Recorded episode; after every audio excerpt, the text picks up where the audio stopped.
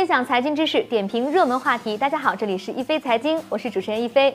二零一八年世界上最赚钱的公司是哪一家？并不是你想象中的微软、苹果等等这些美国科技企业，或者是中国烟草这样的隐形巨头。根据惠誉周一公布的该公司账目的摘录，去年沙特阿美未计利息、税项、折旧和摊销前盈利为两千两百四十亿美元，远远超过苹果的八百二十亿美元和埃克森美孚的四百亿美元。沙特阿美公司赚钱能力这么强，是因为沙特的石油。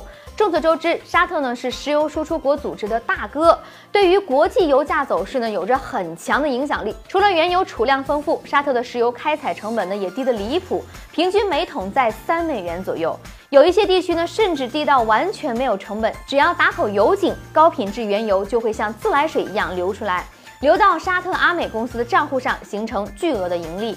当下呢，任何一家大型的跨国公司都不可忽视中国市场，更不用说像沙特阿美这家世界上最赚钱的公司了。而且由于中国是世界上最大的原油进口国，与沙特本来就是全球石油贸易最大的对手盘关系。对于沙特来说呢，需要提前锁定中国这个超级大客户，确保石油销路。同样，中国呢也需要建立稳定的原油进口的渠道。在此基础之上，双方的合作呢就必须超越简单的买卖石油交易。就在今年二月，沙特王储穆罕默德·本·萨勒曼访华期间，两国签署了两轮产能与投资合作重点项目谅解备忘录。其中的，金额最大的项目呢，就是由沙特阿美、中国兵器工业集团有限公司和盘锦新城实业集团共同签署，三方拟投资超过了六百九十五亿元人民币，在辽宁盘锦市成立华锦阿美石油化工有限公司，这将会成为两国有史以来最大的合资企业。